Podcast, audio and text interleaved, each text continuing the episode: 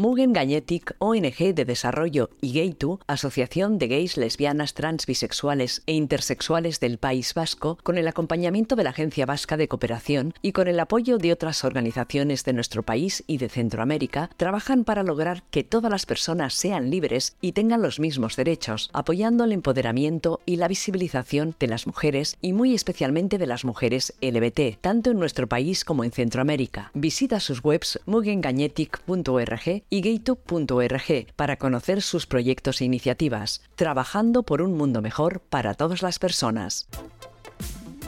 Buenos días, buenas tardes, buenas noches a todas nuestras oyentes. Aquí estáis otra vez con vuestro programa favorito, Ilústrate, Ilustrales. Ya sabéis, vuestro programa de autoras LBT y personas no binarias en esta ocasión y proyectos feministas. Como ya sabéis, siempre me, me acompaño estupendamente y hoy tenemos a, Aider, que es una persona no binaria. Hola, Aider. Hola, ¿qué tal? Pues bien, eh, encantada de que estés con nosotras. Eh, espero no confundirme al tratarte en masculino con la E. Eh, espero que espero que nuestras oyentes también sean, lo entiendan porque me cuesta, como siempre hablamos en femenino en este programa, pues es, complicado. Y bueno, antes de empezar con la entrevista voy a hacer las cuñas publicitarias. Eh, pertinentes. Eh, bueno, eh, ya sabéis que podéis escucharnos en inauradio.com, vuestra radio sáfica. Em, estamos en internet y estamos en todas las plataformas de podcast.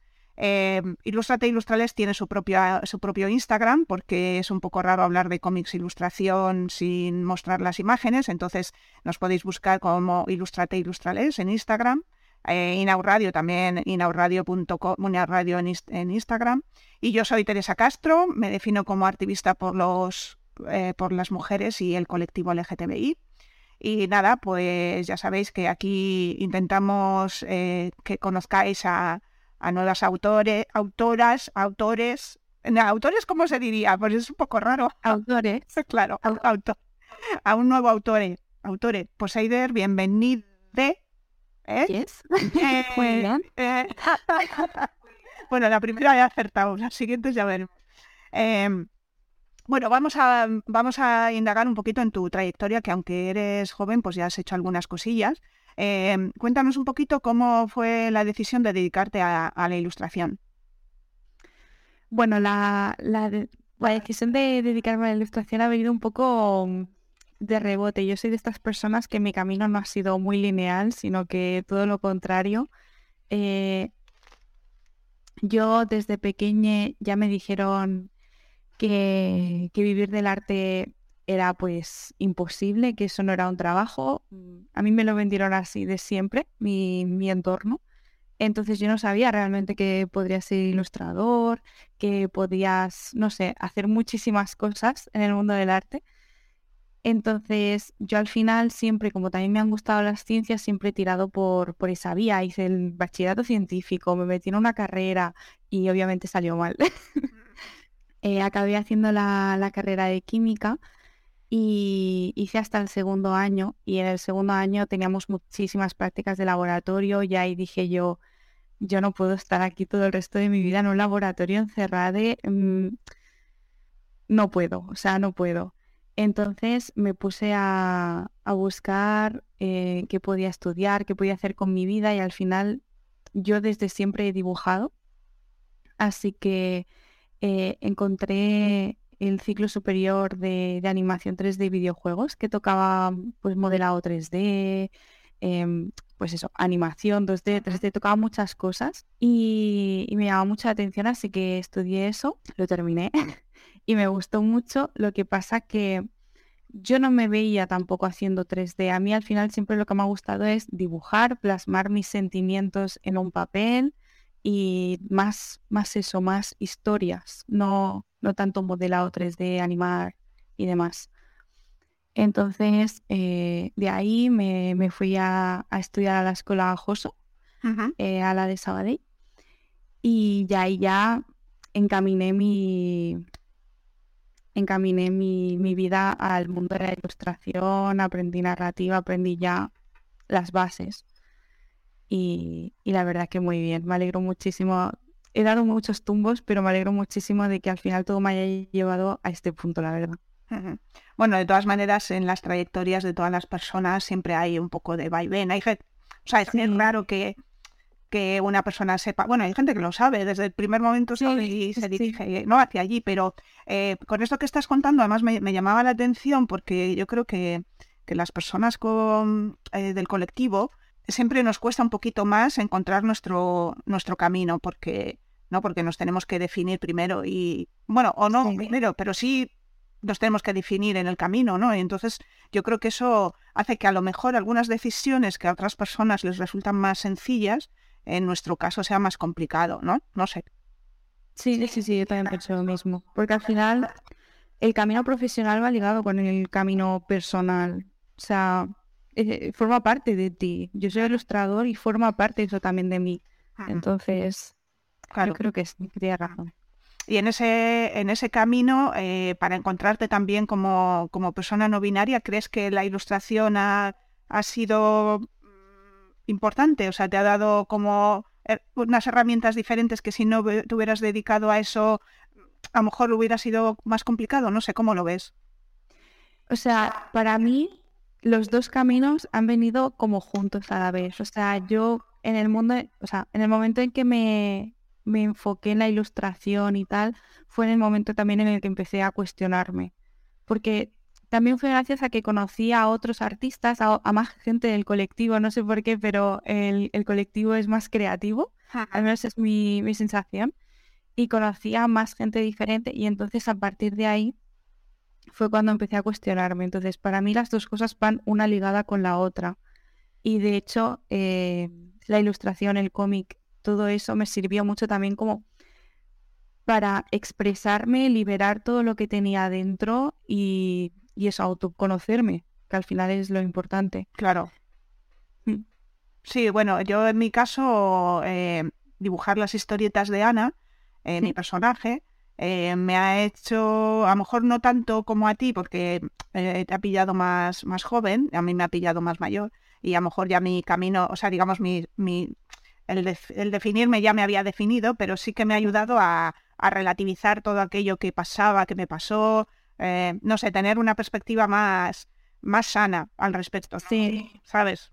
Sí, sí, sí. También me pregunto, a mí, yo me pregunto, que tú como, como persona no binaria, eh, ¿cómo enfocas eh, los trabajos que te puedan estar llegando cuando en nuestra sociedad no es, está totalmente presente el binarismo y, y los rasgos tanto femeninos como masculinos se supermarcan, ¿no? Para, para ganar, no sé, bueno, no sé, ¿cómo, cómo, cómo enfocas eso? O sea, para mí es muy importante la inclusividad, pero a todos los niveles, ya sea el colectivo, de diferentes etnias, diferentes tipos de cuerpos. Mm.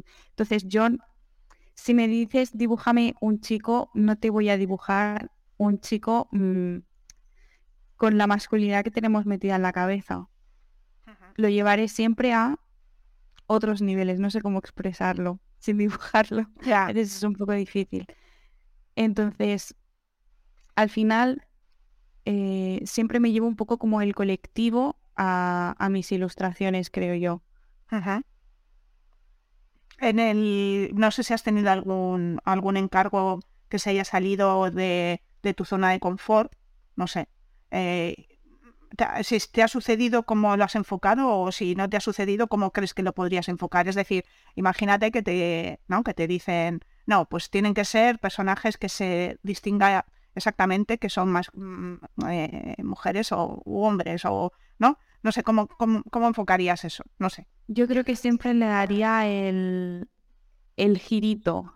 Por ejemplo o sea físicamente igual sí que se definiría como, como un chico, como una chica, mm, tal y como lo tenemos concebido, pero luego, por ejemplo, igual le añadiría algún accesorio o algún elemento de ropa que rompiera un poco eso, o el corte de pelo. Siempre añadiría como algo para que no fuera, yo qué sé, si me dices dibujamos una chica que no sea alta, delgada, rubia, ojos azules y ya, con vestidito rosa, ¿sabes? Siempre le haría algo para que no fuera, no fuera tan normativo. Bueno, a ver si tienes suerte y cuando lleguen los encargos no tienes problemas con estas cosas. Sí, obviamente sí. si al final si te dicen que un personaje es, es de tal manera, porque la novela o lo que sea te, te lo pide así, obviamente lo vas a hacer así. Pues si te libertad creativa, yo creo que siempre lo voy a llevar a, a eso. Em, con respecto al, al, estilo, bueno, yo eh, te contacté para, para nuestro cómic común, que luego hablaremos de él, eh, porque me gustó mucho tu estilo, pero sí que es un estilo un poquito, digamos, infantil, que no sé si crees que eso te puede limitar en cuanto a, al tipo de, de, personas al que va, va, a llegar tu trabajo, cómo, cómo enfocas tu trayectoria o qué, qué, qué expectativas tienes. Yo creo que, o sea, mi estilo sí es muy infantil en ese sentido porque creo que es muy adorable, quizá muy blandito, de esto de que te da ternura, pero yo creo que al final depende de cómo se pueda enfocar el proyecto y demás, puede ser también para público juvenil o incluso adulto, más familiar quizá. Obviamente con y también por lo que yo quiero representar, seguramente no te dibuje cosas sangrientas o violentas, pero yo creo que también puede llegar a un público, un público más adulto eh, según se, se, enfoque el proyecto. Al final el cómic en el que hemos trabajado juntos, eh, yo creo que no es para niños, quizá por tampoco por cómo lo hablo, cómo lo llevo. No es muy, muy adulto, tampoco es más juvenil, ¿sabes? Entonces yo creo que es, depende de cómo se enfoque. Sí, bueno, a mí me encanta el estilo, por eso te contacté, si no, no te hubiera contactado. eh, bueno, yo te conocí por, por Transition, que es un, un, fanzine. Cuéntanos un poquito para que nuestros oyentes lo conozcan, que cómo, cómo surgió el proyecto. Ya sé que no lo, que no lo iniciaste tú, pero bueno, yo creo que has estado bastante ¿no? colaborando en varios números, si no me equivoco. Cuéntame un poco. Pues a mí Transition, eh, la verdad es que hace tanto tiempo que no recuerdo cómo conocí a Ari, que es la persona que, lleva esto.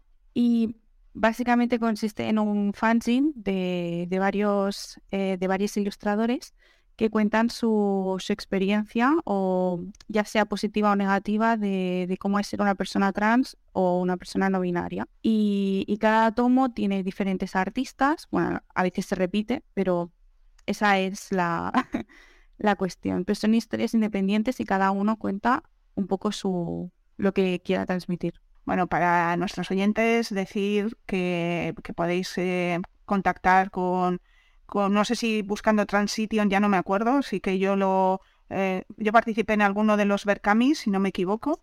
Eh, pero ahora mismo no, tengo en la cabeza si se puede conseguir alguno, algún fanzine por internet escribiendo o no sé.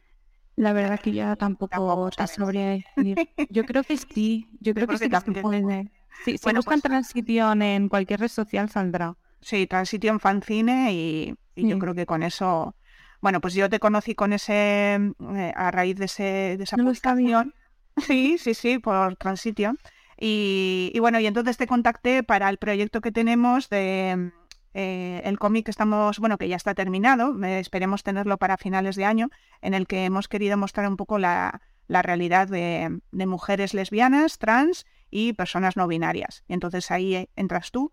Y, bueno, no sé, ¿qué, has querido contar con la historia que nos, que nos has mandado a ver?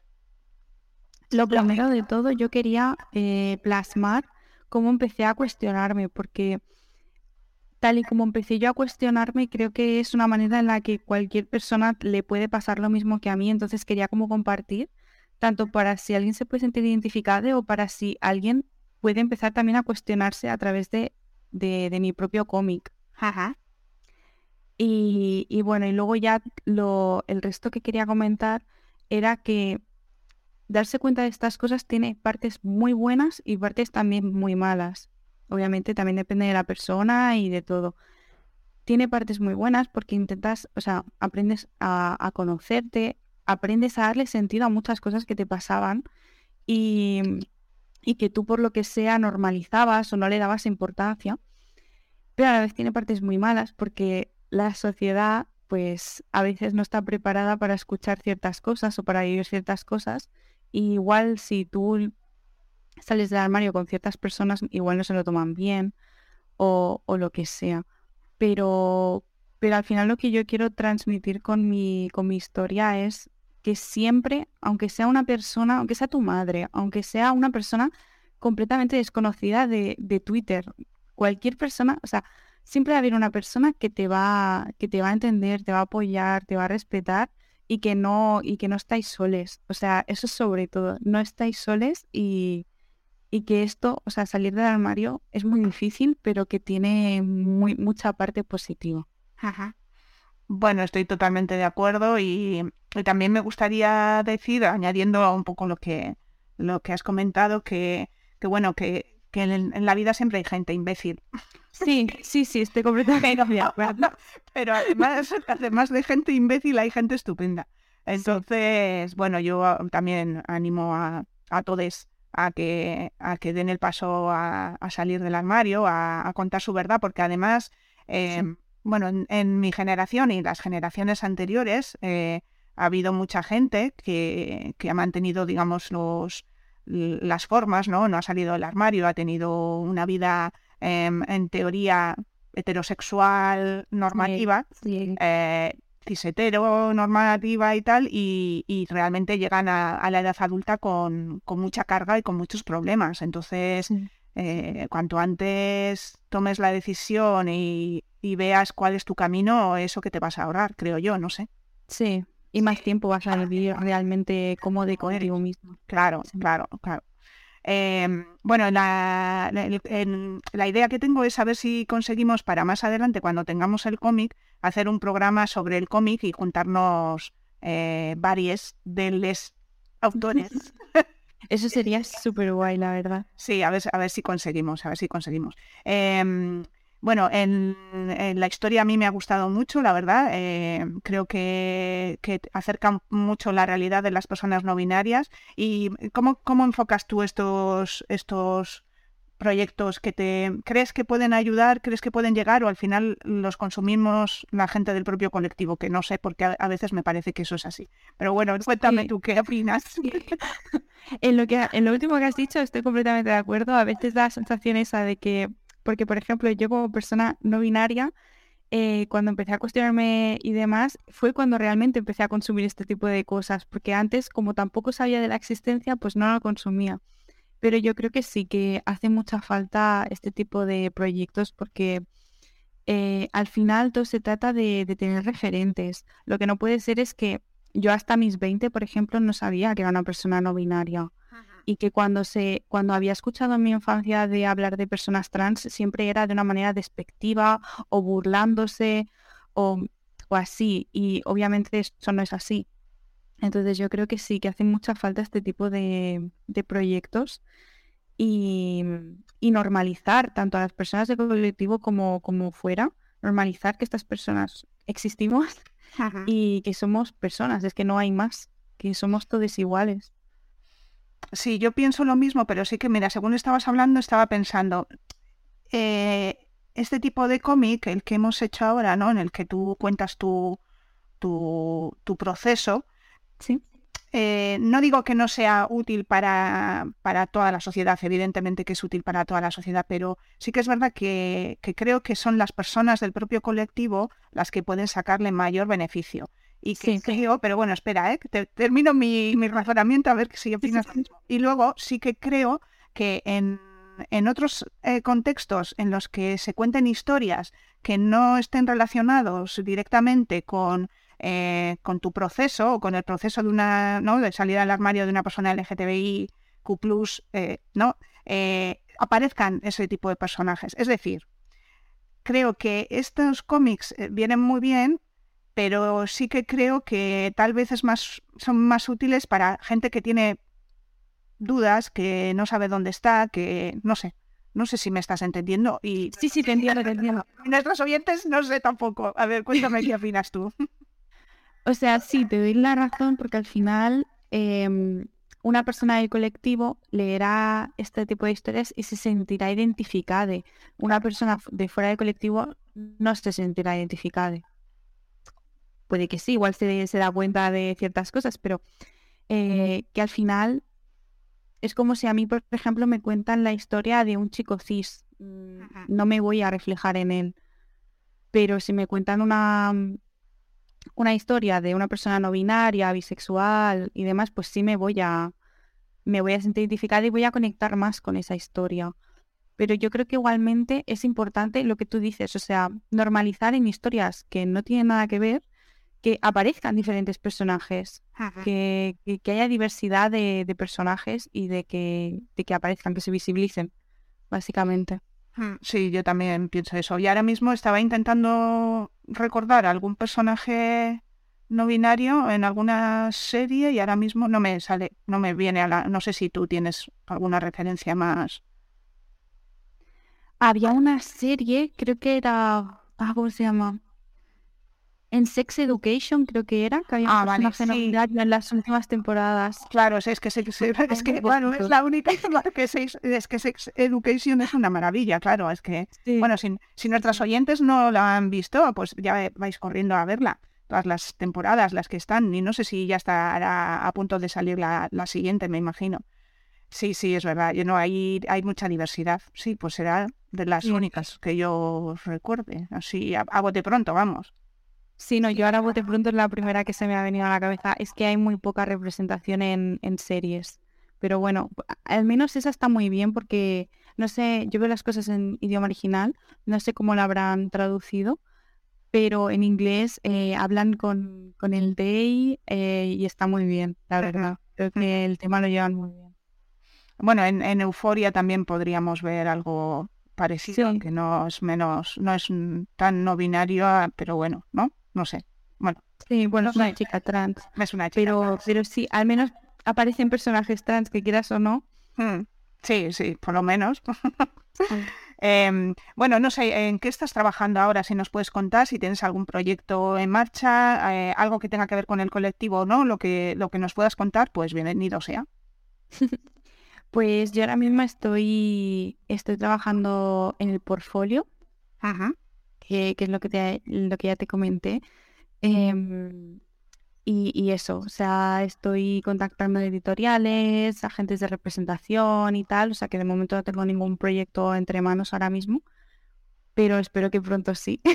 Vale. La verdad que llevo mucho, llevo mucho tiempo trabajando en el portfolio y, y todo, y a ver si pronto empieza a dar frutitos y así tengo muchas ganas también de ver el cómic terminado, o sea, cuando esté publicado. Me hace muchísima ilusión y, y de ver cómo la gente lo lee, lo comparte y todo, no sé. Tengo muchas ganas de ese momento.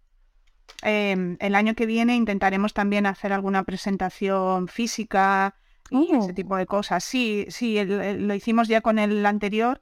Eh, lo presentamos en el Salón del Cómic Derecho, el, el anterior, el de em, Jolín, del otro lado de, Sí. Eh, y estuvo muy bien, pero sí que es verdad que a veces es complicado porque ya sabes, eso va con subvenciones y sí. hay tanto dinero para mover o para atraer a gente y tal. Al final, con el Salón del Cómic de Derecho, como tenemos bastante buena relación, trajeron a Elsa Ruiz, ellos, bueno, fue, estuvo bastante bien. Yo estaba enferma y fue horrible porque tuve que moderar la mesa redonda enferma, pero bueno. Ay, pobre. Ningún problema. Bueno, entonces a ver, a ver si ya, les mantendremos informadas a nuestros a nuestras oyentes y a ver cuándo sale y, lo compartiremos por redes y estas cosas. Y no sé si antes de pasar a la última pregunta que hago siempre, no sé si te apetece contarnos algo más que te parezca que se me haya pasado o no sé sobre sobre tu realidad como persona no binaria. Al final eres la no, el pionero. el pionero el pionero porque no hemos tenido ningún invitado como tú. Sí. A ver, yo creo que, que al final lo explicó, lo explicó muy bien en el, en el cómic, eh, mi propia vivencia. Y obviamente mm, hay que seguir dando pasitos y, y, tal, pero no sé. Yo creo que ahora mismo estoy en un buen punto de, de mi ser. y, y no sé. Bueno, pues nada, pues, pues que lean el cómic, ¿no? Sí, yo creo que sí, que al final es lo más... Claro, como no vamos a colgar gratuitamente en Internet, pues ahí podrán descargarlo y, leerlo perfectamente. Bueno, y entonces, eh, nada, para terminar eh, la entrevista, pues normalmente lo que hago es que eh, nos recomendéis las personas invitadas, pues eso, un cómic de contenido LGTBI o una serie o un libro.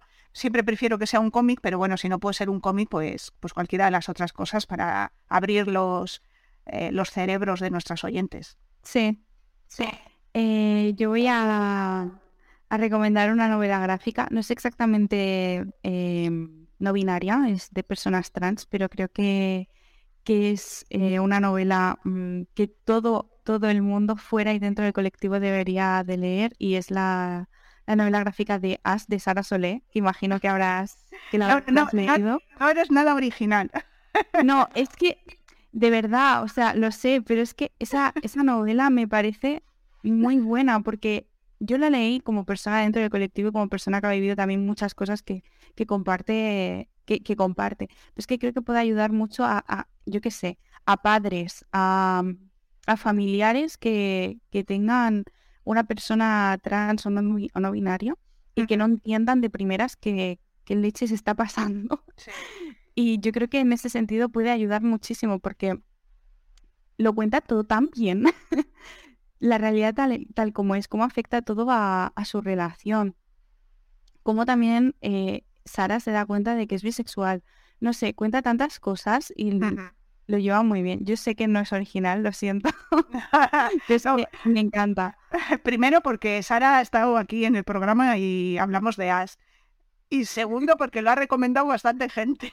Pero bueno. Ya me lo imagino, ya me lo imagino. Y justo estuve ayer con Sara, además. Hoy. A ver, puedo recomendar. Seguramente tampoco sea original, pero yo cuando empecé a autodescubrirme, la, la primera cosa que leí sobre el tema fue Genderqueer de Maya Kobabe. A ver, no, no, no. No, no, no. Venga, qué original. Muy bien, ahí estamos. que es un, libro, es una novela gráfica. Una novela gráfica también. y, cuenta su proceso de darse cuenta de eso, de que es una persona no binaria, de también toca el tema de la asexualidad, que creo que también es, es otra parte del colectivo que está muy invisibilizada. Y, creo que también que está muy bien, porque te hace, es una autobiografía y te hace también un recorrido desde que era pequeña y, te cuenta todo, cómo ha experimentado en el amor y en, todo. Esa creo que también puede ayudar a la gente. pues la, la, buscaré y la leeré, porque esta no, a lo mejor la he visto por ahí, pero no, no me había quedado con ella, o sea que pues voy por la recomendación. Pues nada, Leide, pues muchas gracias por estar aquí en la radio. Muchas gracias a ti, me ha hecho mucha ilusión. nada, ha sido un placer y nada, también un poco, eh, ya sabes, este espacio es un poco para abrir la mente de, de las oyentes y que, y que conozcan otras realidades. También hemos tenido eh, invitadas de otros países, invitadas racializadas y bueno, al final, eh, al final es conocer y comprendernos y charlar y, saber lo que pasa con otras personas, ¿no? Que es muy importante. Entonces, bueno, yo la verdad encantada de que hayas aceptado la, invitación a, la entrevista y, y nada, pues eso, a nuestras oyentes que nos oímos en el siguiente episodio, que ya no sé cuándo será, pero ya sabéis, cada 15 días cada viernes lo tenéis en, en inauradio.com y en todas las plataformas de podcast. Y Eider, pues nada, muchas gracias y... Muchas gracias a ti, Teresa, muchas gracias. Mugen Gagnetic, ONG de Desarrollo y Gay2, Asociación de Gays, Lesbianas, Trans, Bisexuales e Intersexuales del País Vasco, con el acompañamiento de la Agencia Vasca de Cooperación y con el apoyo de otras organizaciones de nuestro país y de Centroamérica, trabajan para lograr que todas las personas sean libres y tengan los mismos derechos, apoyando el empoderamiento y la visibilización de las mujeres y muy especialmente de las mujeres LBT, tanto en nuestro país como en Centroamérica. Visita sus webs mugengagnetic.org y gaytube.org para conocer sus proyectos e iniciativas, trabajando por un mundo mejor para todas las personas.